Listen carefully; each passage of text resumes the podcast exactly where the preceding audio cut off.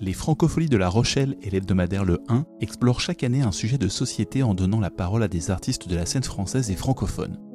En prolongement du journal sorti en juillet 2017, des conversations en public sont organisées pendant le festival. Le thème est Que dit la chanson de la société? Aujourd'hui, Eric Fotorino et Gabriel Tulou reçoivent Albin de la Simone. Ce podcast est proposé en partenariat avec la région Nouvelle-Aquitaine, le 1 et la SACEM, Société des auteurs-compositeurs et éditeurs de musique. Bonne écoute on a cette, euh, cette, joie, ce bonheur et cet honneur d'accueillir euh, euh, Albin de la Simone. Et c'est vraiment formidable pour nous parce qu'on continue ce chemin sur ben, comment on crée une chanson, pourquoi on écrit une chanson, pourquoi on la chante, qu'est-ce que c'est que ces mots et cette musique qui vont ensemble. Et Albin, on est très heureux de, te recevoir cet après-midi. Je suis très heureux d'être là. Alors, comme on dit sur France Culture, c'est à voix nue, hein, c'est sans instrument. Je vais confier la, la, mission hautement périlleuse à Gabrielle Tulou, donc, qui est euh, une collaboratrice régulière de notre journal, Le 1, qui est, qui professeur de, français, agrégé de lettres, championne de France de slam et de la, francophonie, euh, qui euh, va nous dire quelques mots sur Albin de la Simone et puis commencer cette conversation pour une heure. Est-ce qu'on présente Albin? Auteur, compositeur, interprète, arrangeur, réalisateur, cinq albums depuis 2003, le dernier cette année. Et puis, euh, quand. Si je dis rien, c'est que c'est vrai. C'est bon Je valide. Énormément de collaborations sur tes albums et aussi sur euh, les albums des autres. Et une question qu'on est venu te poser, qui était euh, au départ donc la question de l'engagement dans, dans la société à travers la musique. Et là, Albin, deux secondes, a hésité en nous disant oui, l'engagement, je sais pas, je, je suis peut-être pas un artiste engagé. Et au fur et à mesure de la discussion, le propos a évolué. Est-ce qu'on peut revenir euh, sur euh, ta première réaction vis-à-vis de l'engagement? Alors, je vais refaire ma première réaction. Moi, engagé, je ne sais pas. Voilà. Tu m'aides beaucoup là. Hein. non, euh, comment je peux embrayer enfin, Comment Qu'est-ce que je peux C'est vrai que c'est une question qu'on pose souvent aux chanteurs. L'engagement dans la société, de, parce qu'il y a eu des, chanteurs tellement engagés frontalement sur des causes, des thématiques, des chansons qui ont été tellement puissantes, tellement même des chansons qui ont été très utiles, des chansons qui ont été fortes. Et, euh, vous dans tout ça, quoi la, question, elle, m'arrive assez souvent en fait.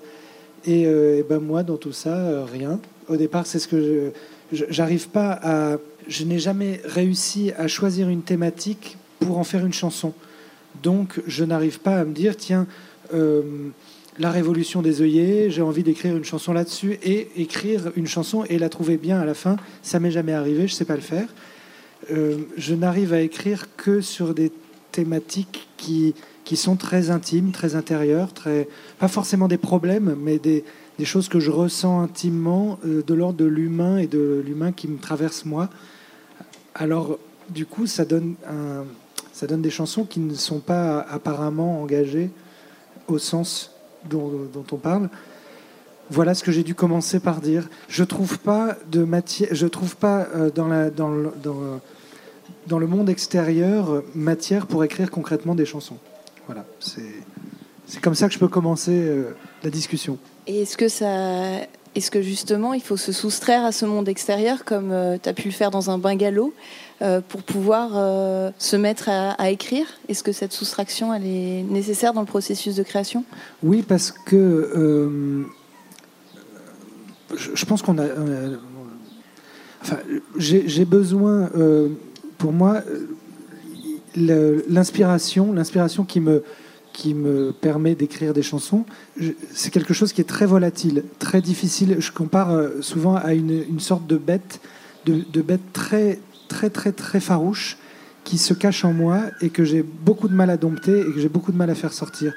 Donc je j'ai besoin de me mettre à un endroit où vraiment c'est calme, où je peux prendre le temps de la faire venir, viens là, viens là, et puis elle sort le bout de son nez, et très rapidement, si le téléphone sonne, si euh, une voiture passe, si un truc, je peux, enfin, hop, elle re rentre et je perds l'accès à l'inspiration. Et l'inspiration, c'est vraiment que des, c'est un accès à une partie, une zone de moi en fait qui, euh, qui est fertile et qui, me donne, qui nourrit mon écriture. Voilà, c'est tellement fragile, j'ai un rapport tellement fragile à ça que j'ai besoin vraiment de cultiver. Mais alors, ça ne veut pas dire aller forcément dans un bungalow à Bali pour faire ça. Ça peut très bien être dans, une cave à côté de chez moi ou à la terrasse d'un café. Hein. C'est juste de, réussir à, prendre contact avec une partie de moi-même qui est farouche. Alors, j'aimerais euh, continuer parce que tu es, bien parti là, tu es bien parti. Euh, continuer avec deux choses. D'une part, dans l'entretien que tu, nous as donné, euh, tu dis qu'une chanson doit garder de la légèreté. la légèreté, c'est pas antinomique avec la profondeur. Ah Alors, comment, tu, comment justement on, on, arrive à dompter ce paradoxe de plus on est léger et plus on arrive justement à faire passer des choses profondes? Oui, alors là, c'est justement jouer sur le sens du mot légèreté parce que je pourrais très bien dire le contraire. enfin, euh, il faut qu'elle soit digeste, il faut qu'elle ait des attributs qui donnent envie de, la, de, de, l'écouter. Enfin, euh, une chanson, c'est pas que. Enfin, je ne peux pas concevoir euh, d'écrire une chanson sans qu'elle sans qu'elle puisse être comprise ou qu'elle puisse provoquer quelque chose. Donc c'est ça que j'appelle la légèreté. Il faut qu'elle soit, faut qu'elle puisse s'envoler jusqu'à l'oreille de la personne et que l'oreille de la personne soit attirée pour l'entendre. Euh, moi, je le, vois comme ça, mais ça ne veut pas dire être léger au sens euh, ne pas être profond, ne pas être euh, enraciné, ne pas être. Alors, tu, dis qu'à un moment donné, il y a eu peut-être un malentendu, mais en quelque chose que tu as regretté. Alors, j'étais même surpris par ta sincérité de dire j'ai regretté une chanson hein, qui, s'appelle Notre homme. Sur la, bah, peut-être tu peux nous raconter le malaise qui, qui t'a saisi et qui a saisi ton public lorsque tu as parlé de cette question de la pédophilie à travers une chanson? Oui, j'ai écrit sur mon deuxième album, donc en 2005, une chanson qui s'appelle Notre homme et qui parle de cet homme que, tout protège, tout est finalement nous-mêmes. Ça, c'est une partie du refrain qui est cet homme qui nous a offert un baptême un peu étrange et dont on comprend quand même assez clairement que euh, voilà, je, prends la, je, donne ma voix à une victime de, de pédophile euh, en décrivant cet homme intouchable qui a quand même réussi, euh, enfin qui a réussi à, commettre ça. Et la chanson est très, elle est, très dure. Elle est vraiment dure. J'ai eu assez peu conscience de la dureté parce que c'est un sujet tellement dur et tellement profond pour le coup et tellement important que j'ai pas réussi à en faire quelque chose de léger justement. Enfin, c'est normal. Et euh, je, je l'ai chanté en concert assez souvent jusqu'à ce que quelqu'un un jour vienne me dire c'est insupportable. Tu peux pas. Moi, je viens pas à un concert euh, me prendre ça dans la gueule. Je, je, veux pas vivre ça. C'est trop, c'est trop frontal. Il n'y a pas de porte de sortie. Il n'y a pas de possibilité de comprendre la chanson autrement. Et ce qui m'a fait écrire dans mon dernier disque une chanson qui s'appelle Les chiens sans langue, qui parle d'un sujet euh, aussi grave, qui parle de la perte d'un enfant et de la conséquence sur un couple de la perte d'un enfant. Mais pour le coup, je l'ai laissé très énigmatique avec plein de possibilités de ne pas la comprendre ou de l'interpréter autrement. C'est pas de la pudeur, mais c'est par, euh, par envie de. De je, ça, peut être trop puissant, en fait, trop brutal. Ça peut être, Et la douceur peut être un média qui permet d'être efficace? Bah, Alors, la douceur est mon seul média. Ça, c'est après, c'est un truc que c'est physique. C'est comme avoir des grandes oreilles ou avoir euh, des grands pieds. J'ai une voix qui est douce, donc je ne peux chanter que de façon douce. Mais ma douceur, euh, au lieu, pendant longtemps, elle m'a complexé. Enfin, la douceur de ma voix et à la limite la monocorditude de ma voix euh, a pu me complexer jusqu'à finalement me, jusqu'à ce que je comment dire que je l'apprivoise et que j'en fasse mon ma marque de fabrique. Merci voilà, c'est mon langage aussi et c'est mon, moyen d'expression. Mais avec, avec la douceur, je remarque que enfin, si je dis un gros mot en souriant très calmement, ça a un impact très différent de si je le dis en hurlant euh, avec des chaînes et, un t-shirt déchiré.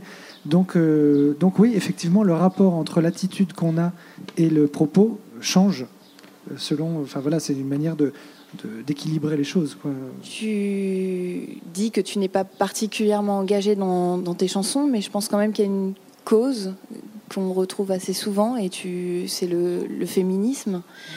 Tu, dis toi-même que tu te sens euh, très féminin comme, euh, comme chanteur. Est-ce que, ou plutôt que, que tu Bah, je te laisse euh, dire toi-même, tu le diras mieux. souvent, c'est marrant, c'est intéressant ça parce que euh, on m'a souvent parlé de, de, de, ma douceur ou de, de, ma sensibilité parce que dans mon disque précédent, j'avais écrit une chanson qui s'appelle euh, qui s'appelle Mes épaules, qui parle du, du, doute et de la, de la fragilité affirmée, affichée d'un homme et, et d'un homme face aux difficultés de l'existence, enfin, ou aux complexités qui, arrive à lui.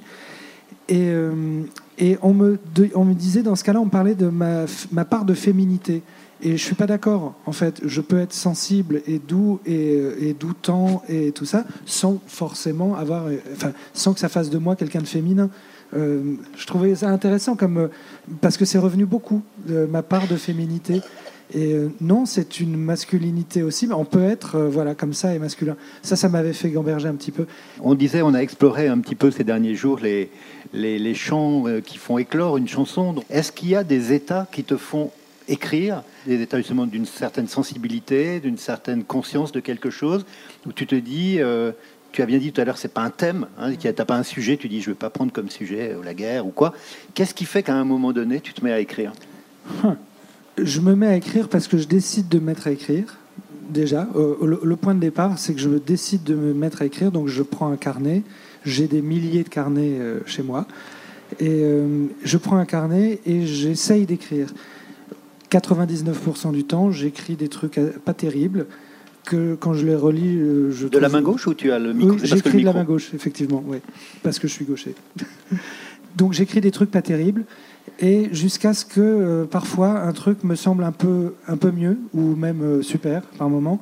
Je me dis ah ok ça c'est super donc je reprends une page et je reprends cette ligne et je, je commence là-dessus.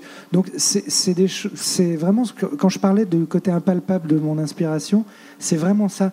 C'est-à-dire que ça peut très bien être voilà. Alors je suis ici, donc j'ai réussi à m'isoler. Vous n'êtes pas là, enfin vous êtes là, mais en fait je vous vois pas.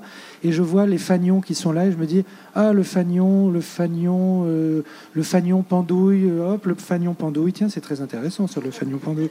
Et puis euh, cinq minutes après, je relis le fagnon pendouille où j'ai réussi à faire une autre rime en houille que je vous laisse imaginer. Et, puis après, je me dis, ben non, c'est complètement débile. Je passe à la page d'à côté, j'écris, je, et vais écrire sur les, piliers euh, ça, et puis, ah, les piliers, c'est intéressant, ça porte quelque chose, tiens, ah non, j'ai déjà écrit mes épaules.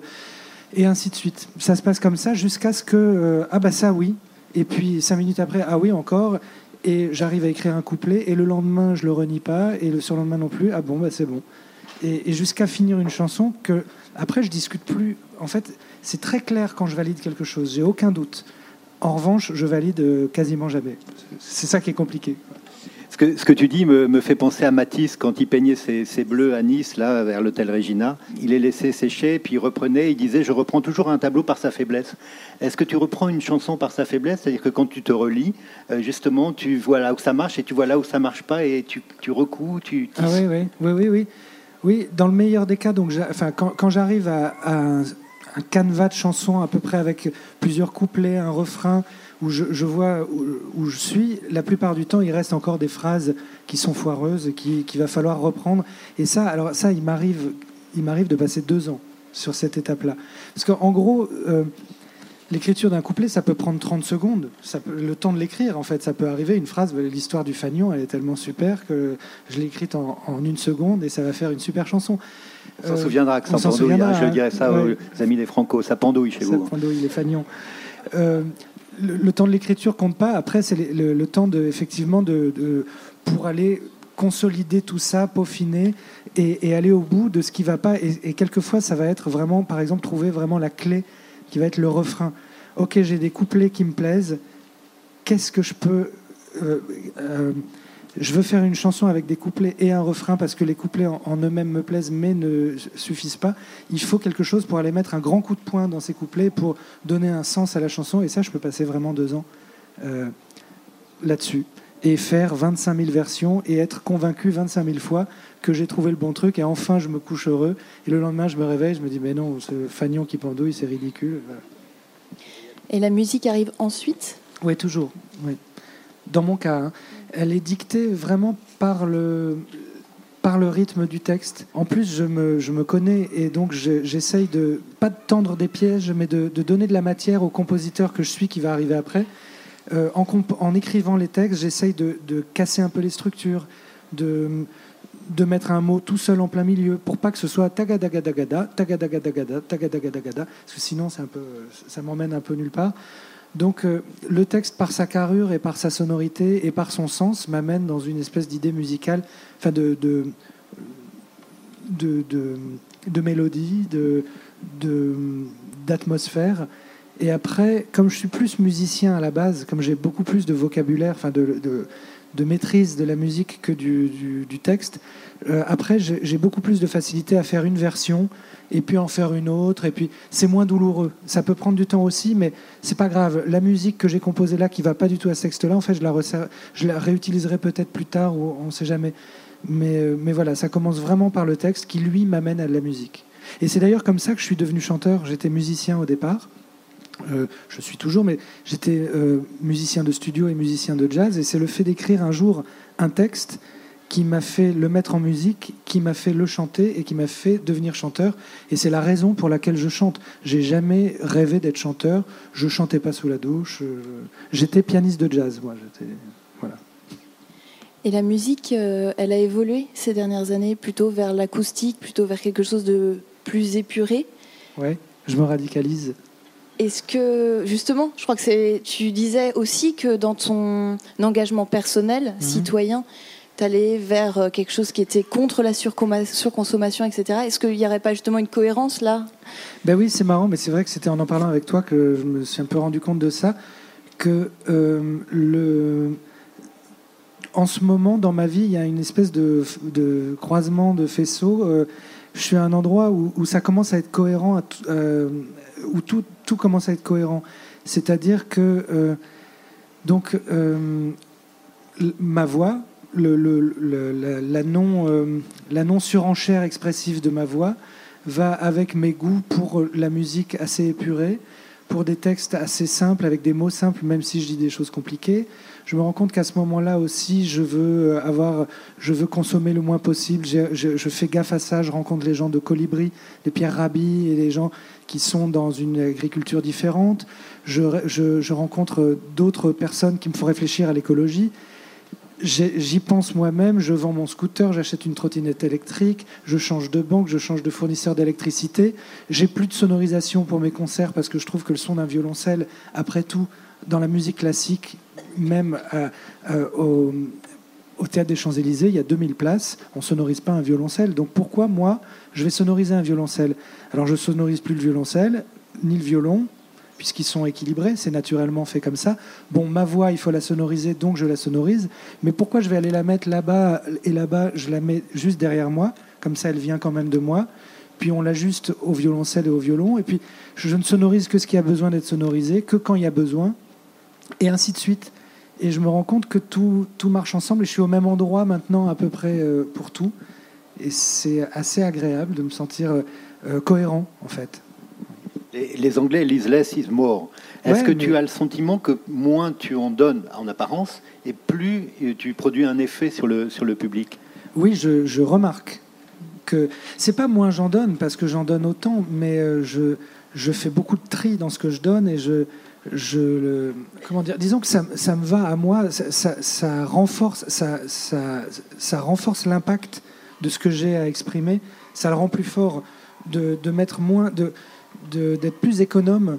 Euh, voilà, mais j'ai toujours eu, par exemple, ça c'est un, complexe, toujours eu l'impression d'être vraiment grande gueule, et, d'ailleurs on me l'a fait pas mal remarquer quand j'étais ado et tout ça de ne pas savoir me taire. Et j'ai toujours fantasmé quand je vois les héros dans les films qui disent trois mots dans le film, qui, sont, qui ont une voix grave et qui disent rien, mais par contre c'est super bien dit, supervisé. Moi j'ai toujours fantasmé là-dessus. Et bon, ben, je me rends compte qu'effectivement c'est une force de, de concentrer son propos. Et dans mon travail artistique, je peux le faire, alors que dans la vie, vous voyez, je parle tout le temps. Euh, on t'encourage un peu à ça. Alors, hier, euh, donc à ta place, Dick Hanegarn était avec nous, et quand je lui ai dit, euh, voilà, Dick, tu vas parler sans, musique, il m'a dit, mais je vais mettre de la musique dans les mots. ma question, c'est, est-ce que lorsque toi qui es musicien et qui écris tes chansons, Est-ce que tes mots, euh, tu leur donnes, pour toi, il est important qu'ils sonnent d'une certaine manière euh, pour qu'il y ait de la musique, euh, même quand elle n'est pas encore prête Ah oui, oui, complètement. C'est une vraie triangule. Alors, je ne sais pas si ça va être trois points, mais il y a, y a, il faut que les mots sonnent, comme tu dis. Il faut vraiment a, que le, texte sonne, puisque je l'écris en premier. Il a, je peux pas. il faut que ce soit musical comme sonorité et comme fluidité, enfin comme rythme il faut que le sens me convienne et qu'il soit pas trop simple ni trop compliqué. Et il faut que euh, Qu'est-ce que j'allais dire? Euh, Non, quand même pas que le, graphiquement ce soit beau, là, faudrait quand même pas s'emballer. La vraie question du fond et de la forme dans l'écriture du texte est vraiment importante. Et c'est marrant que tu parles de Dick, parce que Dick a monté un festival à Toulouse, et un jour il m'a invité à venir sur la place du Capitole dire mes chansons, et pas les chanter. Et ça, c'est un sacré truc je me suis retrouvé place du Capitole devant euh, des gens. alors, heureusement, je l'ai fait deux fois. La première fois, c'était insupportable, c'était affreux. J'avais l'impression qu'on m'arrachait un membre. J'étais pas du tout à l'aise. Je trouvais ça vraiment bizarre et tout. Et la seconde fois, j'ai adoré le faire. Euh, parce qu'effectivement, mes textes, je les écris sans musique, donc euh, ils peuvent tout à fait être dits. Et récemment, du coup, avec un comédien qui s'appelle Laurent Poitrenaud, j'ai remis euh, l'expérience. Il a dit des chansons avant que je les chante.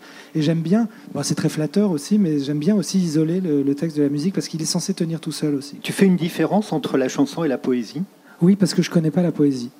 Voilà, je, donc euh, la différence, elle est par ignorance. C'est vrai que hier, on a beaucoup parlé de Rimbaud et, euh, avec Dick Hanegard, et on voyait bien qu'il y avait quelque chose euh, chez lui qui, qui, évidemment, dans le marcheur Rimbaud, il parlait pas de l'intellect de Rimbaud, il parlait de l'homme aux semelles, de vent qui a eu des semelles de plomb à la fin. Gabriel? Et du coup, est-ce que dans les... est-ce qu'il y a justement des chanteurs, français ou autres, dont tu admires cette économie euh, dans la de mots de oui. Oui ben oui. Ben, il y en a pas mal en fait. Il y a, y a pas mal de chanteurs dont j'admire euh, l'écriture déjà et l'écriture euh, assez resserrée. Mathieu Bogart, par exemple, écrit admirablement des choses très très concises, presque avec des, des, phrases presque enfantines, pour dire des choses fortes et pour parler de choses euh, très nuancées aussi. Donc ça, peut me toucher beaucoup. Vincent Delerme aussi. En plus, c'est marrant, c'est des, copains et c'est des gens qui sont dans le même label que moi, mais c'est pas pour rien. Euh, euh, Vincent Delerme a une écriture que je trouve très forte aussi et très, très évocatrice et et puis le, patron, pour moi, vraiment le patron de, c'est Alain Souchon. Vraiment, dans l'écriture, la concentration enfin, la puissance en peu de mots, Alain Souchon, pour moi, est incroyable euh, dans l'écriture. Il est tellement modeste dans son style, c'est tellement pas empoulé, tellement pas prétentieux, que je pense qu'on n'a pas, on n'a pas, on n'a vraiment pas fini de découvrir à quel point c'est un grand auteur. Mais c'est un auteur qui fait profil bas même dans son, dans son, dans sa plume. Mais c'est d'une puissance et d'une, d'une poésie, je trouve, et d'une, et d'une force et, d'une, et d'un engagement parfois qui me, fascine, vraiment. Quelle part de toi mets-tu quand tu écris pour d'autres? Alors je suis désolé, mais je n'ai jamais écrit pour d'autres. C'est un vrai truc que j'aimerais un jour euh, faire avancer dans ma vie, euh, de réussir à écrire une chanson pour quelqu'un. Euh, un texte. Des musiques, je commence à y arriver. J'écris en ce moment des chansons avec Pierre Lapointe et ça marche et j'arrive à le faire. Mais écrire une chanson parole et musique pour quelqu'un, on m'en a proposé, on m'en a commandé plein de fois et j'ai jamais réussi. Pourquoi tu crois? Eh ben, concrètement, par exemple, parce que le temps que je termine la chanson, euh, la personne a déjà fait trois disques. Voilà. Éloge de la lenteur. Euh, éloge de la lenteur. Ma chanson qui s'appelle Le Grand Amour, qui est la première chanson de mon dernier disque, c'est un texte que j'avais commencé à écrire il y a 3-4 ans pour Camélia Jordana. Où, là, je parle d'une femme, mais dans ce cas-là, elle parlait d'un homme. J'ai jamais réussi. Je lui ai rendu un truc assez foireux que j'ai mis trois ans à, finalement conclure, et à la limite tant mieux, parce que je suis très content d'avoir cette chanson sur mon disque, mais entre-temps, elle a sorti son disque depuis bien longtemps. C'était, je, suis incapable de... J'y arrive pas.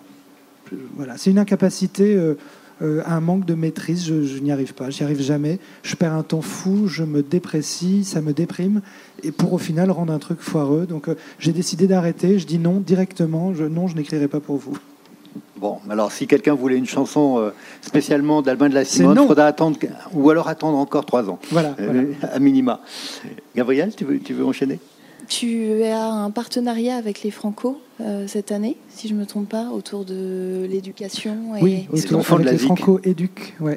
Les Franco Éduc, le réseau Canopé et la SACEM sont associés ensemble pour, pour fournir aux écoles et à toutes les formes d'enseignement euh, qui existent, des boîtes à outils, du matos en fait pour apprendre, pour, pour proposer de la chanson euh, contemporaine. Plutôt que, bah, il y a vachement de chansons euh, pas contemporaines géniales, mais là c'est pour justement rafraîchir tout ça. Ils proposent une sorte de, kit aux écoles, aux enseignants, aux profs de musique, au conservatoire, tous les ans, sur, ayant pour thématique un artiste défini. Cette année, c'est moi. Donc, il propose des chansons avec les partitions, une biographie très, très fournie, euh, écrite par Clémentine de Roudil. Beaucoup de matériel pour permettre aux profs de, de faire chanter, de faire écrire, de, de, pratiquer la chanson à leurs élèves, qu'ils soient en maternelle ou en terminale ou, ou, en fac. Il y a même un, ils ont même euh, commandé à un groupe de musique de reconstituer les, les morceaux piste par piste pour que les gens puissent les avoir, mais enlever la voix pour chanter à, ma place, ou enlever la guitare pour jouer de la guitare à la place du guitariste qui joue sur mon disque. C'est des outils qui vont jusque-là, donc c'est très, très poussé, euh, mais qui passent aussi par des petites partitions très simples pour pouvoir jouer les chansons au piano, euh, des explications de texte, des euh, voilà. Ça s'appelle, euh, c'est dans le réseau Canopé et c'est. Puis c'est les enfants de la ZIC, les hein, enfants de la les enfants de la ZIC avec lequel d'ailleurs le 1 est, partenaire, d'où notre présence à tes côtés cet après-midi. Et alors précisément, qu'est-ce que tu aimerais transmettre? Est-ce que tu sais si quelque chose se, transmet de la chanson, des mots, des intentions de, de l'auteur? En général ou dans mon... Pour toi, est-ce que toi, tu, il y a quelque chose dans ce travail dont tu te dis peut-être que euh, euh, tel aspect de mon, de mon, mon œuvre de, d'écrivain de, chansons, mhm. d'auteur de chansons, va passer à travers d'autres générations, au-delà du fait qu'il les chante, ces chansons. Euh, est-ce que tu as envie qu'ils retiennent ou qu'ils aient une, une, sorte de, climat dans la tête quand ils penseront à Albin de la Simone, à, à quoi et à qui ils penseront? Même si tu n'as pas fini. Hein, c'est vrai qu'il y a un petit côté Pléiade. Je sais que ce qui me, ce qui me touche, par exemple, je, je crois qu'une des raisons pour lesquelles j'écris, c'est de me sentir pas seul avec mes problématiques. Et une, une, des choses qui me touche, bon, en dehors aussi du, bien sûr du fait qu'on a envie d'être aimé, que j'ai envie d'être aimé, euh, mais quelque chose qui me touche aussi, c'est quand les gens me disent je vivais quelque chose à telle période et cette chanson m'a euh, je me suis senti moins seul en écoutant cette chanson, m'a beaucoup touché, m'a accompagné. C'est, euh, ça, c'est quelque chose qui me touche parce que je crois que j'écris des chansons pour, euh, comme on raconterait ses problèmes euh, tout le temps, quoi, quand on raconterait ce qui nous préoccupe. Je, suis très comme ça à dire, tiens, j'ai découvert un truc au Japon, c'est super bon, alors j'en achète pour tous mes copains. Euh, tiens, vous avez vu telle application, elle est géniale. J'ai tout le temps besoin de partager ce qui est en moi, que ce soit les choses positives ou les choses négatives. Et donc, euh, quand, quand en face, on, on prend acte et, on reçoit ce partage avec plaisir, ben, je suis vachement content. Mais c'est très, très premier degré, c'est très basique en fait comme sensation. C'est je parle, on m'entend, je partage un truc, ça fait plaisir, super. Et je suis très client aussi pour recevoir ce qu'on partage avec moi. Alors, tu, tu, le dis euh, dans, dans, le texte du 1, le, tu as beaucoup écrit sur le couple, sur l'amour. C'est des choses que tu penses qu'une chanson, ça aide à vivre aussi, ça aide, dès lors on partage, on est en empathie avec euh, bah, le, le chanteur qui raconte quelque chose. On ne sait pas si c'est son histoire ou si c'est une histoire qu'il a inventée, mais en tout cas, elle touche parce que précisément elle est, elle est réaliste, elle ressemble à celle de beaucoup d'autres Ouais, est-ce que ça aide à vivre? Oui, alors il m'est arrivé de. Bah, il m'est arrivé par exemple de, de, mieux vivre des choses affreuses que je vivais en écoutant des chansons encore plus affreuses. J'ai vécu, euh, vécu des, bah, une, des ruptures évidemment, et j'ai le souvenir d'une rupture qui était vraiment très compliquée. Et j'écoutais la chanson des vieux amants, par exemple, de Brel, et je pleurais et je pleurais. Ou alors j'écoutais euh, euh, Barbara, euh, Dis quand reviendras-tu? Et c'était une souffrance encore plus grande que la mienne, une, espèce de souffrance romantique de je me faisais souffrir et c'était bon et ça me faisait du bien et j'allais encore plus loin dans ma souffrance. Ouais, mais en fait, ça m'aidait à vivre. Mais je suis sûr que je suis pas le seul à vivre les choses comme ça. Voilà, de, ouais, comme ah, ouais, c'est mieux, ça va mieux. Voilà, je mime euh, tout ce que je. C'était bien. Je sais pas s'il peut nous le refaire, mais c'était bien en tout cas. Cette chanson des vieux amants. Alors ça, elle contient une des phrases. On parlait de Souchon tout à l'heure, mais et de la concision. Et ça, c'est un exemple que je cite, c'est mon exemple de concision incroyable en, deux lignes. Comment dire, euh, comment raconter toute, la, toute une vie. Dans la chanson des vieux amants, il dit Et chaque meuble se souvient, dans cette chambre sans berceau, des éclats des vieilles tempêtes. Et chaque meuble se souvient, dans cette chambre sans berceau, des éclats des vieilles tempêtes. Moi, je fais quatre albums avec, euh, avec ça.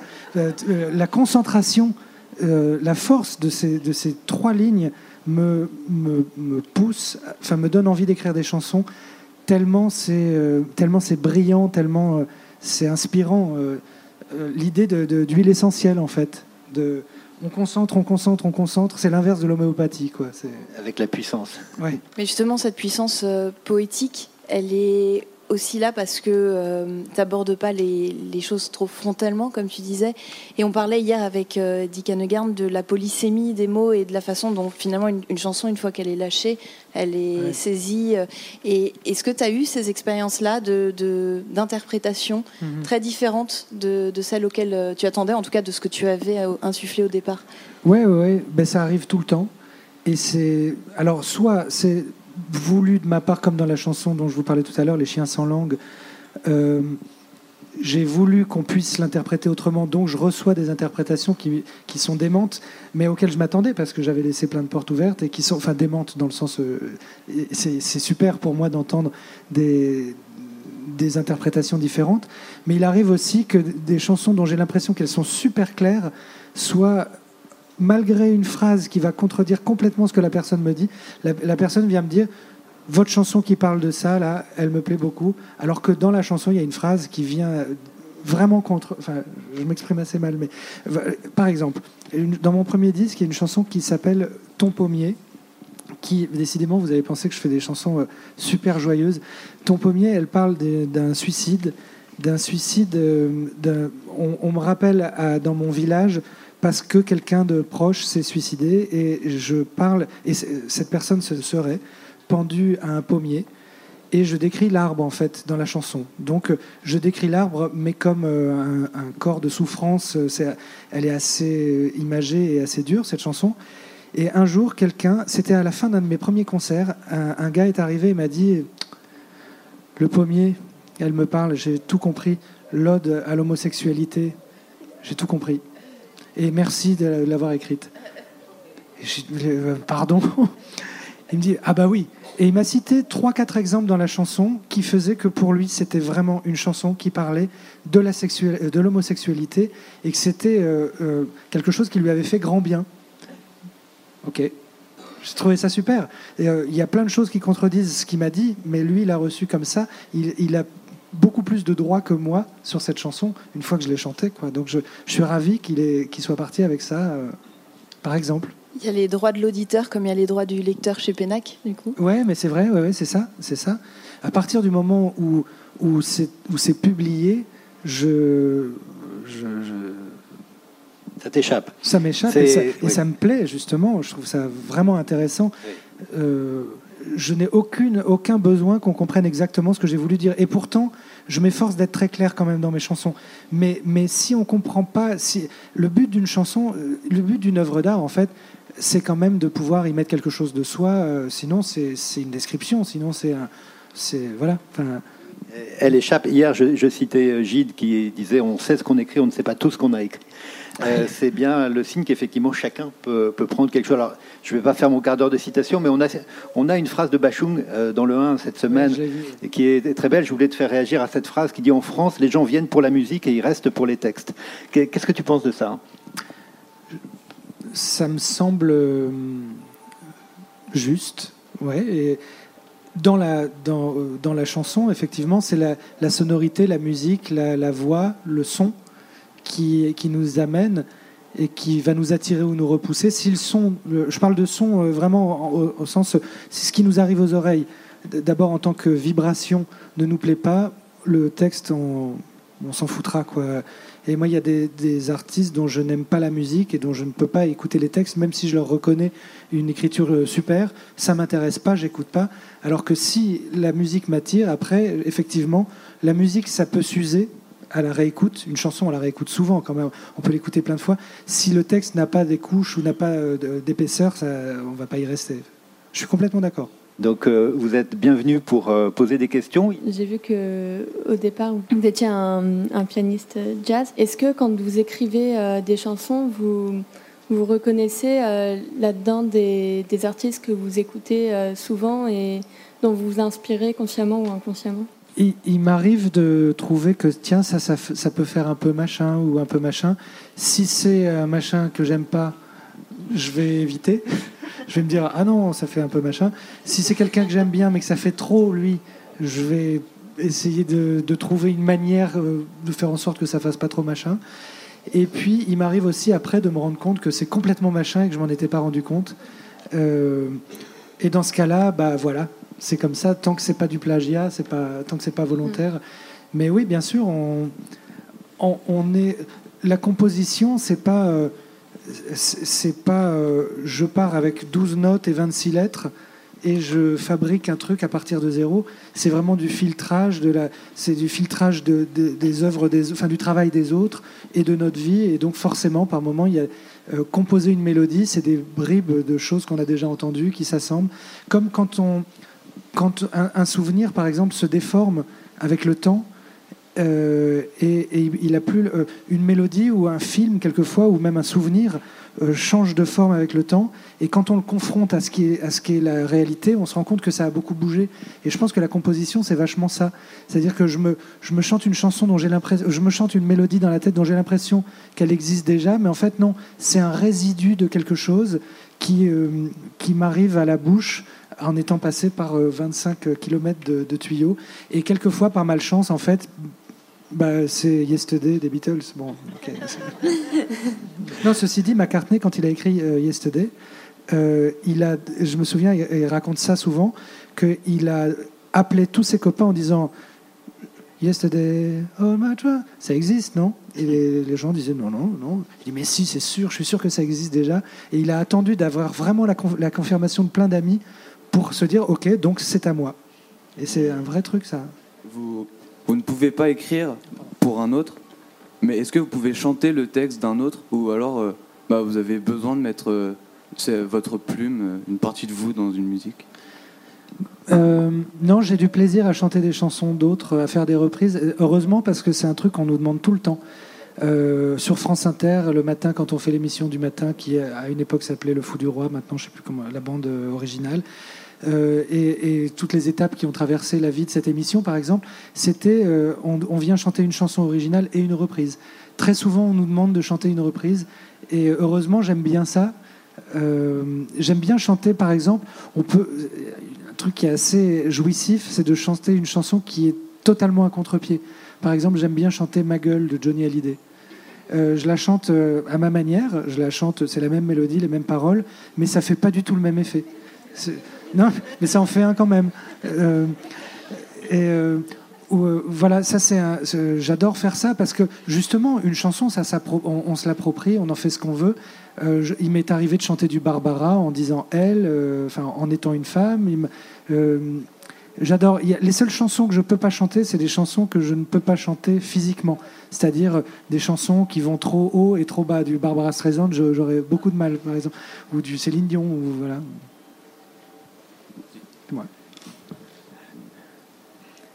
On a envie d'entendre. Hein. Oh, vous pouvez la trouver, elle est, elle, est pas mal. Euh, j'en ai fait une version sur France Inter et une autre pour le Figaro. On les trouve euh, sur YouTube. Et j'aime beaucoup la chanter et j'aime même bien ma version de cette chanson. J'ai même un regard sympathique sur moi-même dans, dans, cet exercice-là. Comme quoi, le détour par l'autre pour être soi. Mais oui, oui, oui. Voilà. C'est un miroir différent. C'est pas mon écriture, donc je, suis plus, plus tolérant avec moi-même. oui, je comprends quand on n'a effectivement pas écrit que c'est quelque chose qui existe déjà pour les autres, et puis il y a un effet de surprise aussi. Oui, ouais, bien sûr. La question de, l'intimité. C'est-à-dire que quand on, écrit une chanson, euh, est-ce que quand tu écris une chanson, pas, je ne vais pas généraliser, quand tu écris une chanson, est-ce que tu as l'idée que ça va être comme une petite société secrète qui va se partager ses mots, ou est-ce que tu te dis euh, c'est c'est une chanson qui va ricocher de, tête en tête, de cœur en cœur? Ça dépend si j'écris euh, j'aime l'amour ou j'aime me faire mordiller le coude par un rat, par exemple. C'est pas, ça va pas avoir le même impact. ça, dépend de ce que j'écris. Il y a des choses que j'écris dont je me dis, bon, ça, on sera moins nombreux à vraiment vibrer profondément là-dessus. Par exemple, se faire mordre le coude par un rat. Euh, alors que dire j'aime l'amour, je vais le partager avec plus de gens. Mais c'est aussi un dosage et c'est aussi euh, pouvoir exprimer quand même mon amour pour le fait de se faire mordre le coude par un rat. Euh, non, mais c'est doser justement le doser D-O-S-E-R. Hein, la portée de ce qu'on dit et, le, euh, et, nuancer. Parce que dire j'aime l'amour, c'est pas intéressant. Dire euh, l'histoire du coude, c'est pas intéressant non plus. Et donc, c'est faire un jeu comme ça de, de là, vous me suivez, là, vous me suivez pas, mais par contre, je vous apporte peut-être une vision différente de ça, ou en tout cas ma vision. Est-ce qu'elle est vous parle? Ah, ah, non, ça vous semble. Enfin, moi j'aime bien jouer avec ça et il y a de l'incompréhension parfois. Il y a des images que j'utilise qui pour moi sont très claires et pour des gens vont être complètement. Par exemple, encore je reviens sur ma chanson Les chiens sans langue, donc qui décrit ce couple qui a perdu un enfant et que je vois moi comme un chien sans langue. L'image, l'image des chiens sans langue, elle peut m'éloigner euh, d'un public parce qu'elle est bizarre, elle est, elle est un peu, elle est un peu, euh, un peu dégueulasse. Elle peut, elle peut dégoûter mais aussi elle est très puissante. Donc bah, je fais le choix quand même de... Voilà, c'est un peu... Voilà. mais tu disais, euh, parfois on lance et puis il y aura quelqu'un qui vibrera à la même fréquence. Et il n'y a peut-être pas toujours besoin de comprendre pour vibrer à la même fréquence. Il y a une sorte de mystère aussi dans cette, euh, dans cette euh, création. Et c'est pas parce que. Oui, on n'est pas obligé d'intellectualiser, de dire ça y est, j'ai compris chaque mot, chaque phrase pour ressentir quelque chose. D'ailleurs, moi, je suis pas sûr que j'écoute toujours les paroles des chansons que j'aime notamment quand elles sont en anglais. Je, ne m'intéresse pas vraiment aux paroles. Donc, euh, effectivement, et puis je, me rends compte, pour avoir chanté au Japon il n'y a pas longtemps, euh, ou pour avoir chanté dans des pays étrangers, que des gens qui comprennent pas du tout ce que je dis peuvent vibrer aussi que pour la musique, pour la musicalité. Mais bon, comme j'écris les paroles, j'ai quand même tendance à imaginer qu'on écoute et qu'on comprend tout et qu'on a compris pourquoi j'ai mis cette petite phrase-là. Mais en fait, c'est ouvert. Dans la, conversation que vous avez faite dans le 1, il y a une phrase, moi, qui m'a beaucoup frappé et que je transporte déjà depuis que je l'ai lu avant-hier, en achetant le 1 dans le pour le train. C'est, euh, vous dites, en étant moi-même, je peux servir à quelque chose. Et je trouve que... ça? Oui, vous l'avez... Enfin, c'est écrit. je l'ai relevé. Ça, les journalistes, les journalistes, vous savez... Et je trouve, alors vous parliez de la concision tout à l'heure, je trouve que ça c'est une formule que moi je vais garder et qui définit alors d'une part le mieux possible la question qui était posée au départ sur l'engagement, c'est-à-dire que je n'en vois pas d'autre qui peut être aussi brève et aussi, euh, aussi forte que celle-ci. Et elle, je la trouve très forte parce que euh, à une époque où c'est quand même difficile, euh, étant partagé entre le, désir, alors ça dépend des âges de la vie, mais de suivre un modèle ou au contraire de se situer en rupture avec ces modèles, je trouve que cette simple chose, être soi-même, euh, c'est vraiment très important et je vous remercie de ce témoignage. Ah bah, je vous remercie. Mais c'est une quête euh, complexe euh, de. Complètement. donc c'est tout un boulot. Bien sûr. Mais, c'est vrai que j'ai remarqué dans ma vie artistique et personnelle, mais dans ma vie artistique, j'ai remarqué que que chaque fois, que, là où mes chansons sont allées le plus loin, c'est quand, quand j'avais résolu un peu plus cette question de qui je suis et, de, et que j'étais le plus en phase avec ce que je suis et le moins en train de me construire un moi fantasmé. Euh, euh, voilà, j'étais pas dans ce que je voulais être, j'étais dans ce que je suis. Et c'est plus, euh, oui, c'est ma seule chance en fait. Est-ce que je répondis, parce que c'est à cette intervention, est-ce que d'écrire des chansons, ça t'a plus révélé à toi-même? Est-ce que tu sais plus qui tu es depuis que tu écris des chansons? Ah oui, oui, depuis que j'en écris, depuis que je les chante, et depuis que je les, je les partage. Ouais. Euh, si je les avais seulement écrites, je sais pas, parce qu'on tourne en rond, quoi. Mais, mais, le fait de les chanter, le fait d'avoir un retour, ça fait partie du, du, de la motivation, je pense. Ouais. Oui, oui. Et, et, puis même de se mettre en danger, on se met dans des situations abracadabrantes parfois vraiment, de se retrouver à devoir monter sur scène, place du Capitole à Toulouse avec Dick pour dire mes chansons. Je me dis mais qu'est-ce que je fous là? Mais qu'est-ce qui me pousse à faire ça? Et en fait, se retrouver dans des situations extrêmes comme ça ou, d'autres me, renseigne beaucoup sur moi et sur la raison pour laquelle je fais ça. Ouais, enfin, si je veux y réfléchir en tout cas. Euh, moi, je me posais la question de, de la place de l'écoute de chansons dans, dans l'inspiration dans, est-ce que tu vois ça comme un, comme un travail euh, nécessaire euh, ou au contraire tu l'évites quand, tu sens que tu dois écrire et éviter d'écouter des choses pour, pour, que peut-être les influences soient moins indirectes euh, comment tu vis au quotidien la musique à écouter?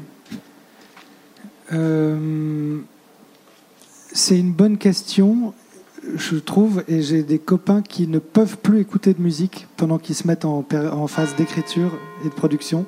Au revoir. Euh, et moi, il peut m'arriver d'être perturbé. Je ne vais pas écouter, par exemple, le dernier album de mon copain Mathieu Bogart euh, ou de mon copain Vincent Delerme, puisque je parlais d'eux tout à l'heure, s'il il vient de sortir du four et que le mien est en train de rentrer dans le four. Là, c'est trop, trop compliqué. ça peut trop me remettre en question. Mais sinon, globalement, c'est un, genre de flux continu quand même. J'écoute de la musique, j'en fais, et, euh, j'écoute vraiment pas que de la chanson. J'en écoute assez peu, en fait. Mais, euh, mais non, je me, je me freine pas trop, je crois. Alors moi, j'ai une dernière question qui m'a été envoyée par euh, Mathias Malzieu. Ah tiens. qui me dit Régalez-vous bien avec Albin et Petit Tuyau. Il est expert en Hamlet Holiday, oh ce disque étrangement culte avec sa chanson Je suis fou comme une tomate. Oh le salaud. Et donc euh, là, je ne pouvais que faire cette euh, Alors, communication Alors c'est pas salaud pour moi. Hein. C'est, euh, Alors c'est pas c'est pas Hamlet Holiday, c'est Hamlet de Johnny Hallyday.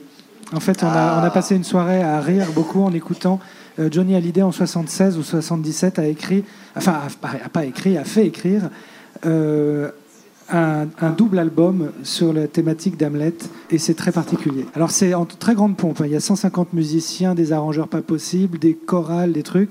Et il y a cette chanson qui s'appelle Je suis fou où Johnny dit Je suis fou comme une tomate, je ne tiens pas sur mes pattes, je marche et vais de travers, je vois rouge et je suis vert.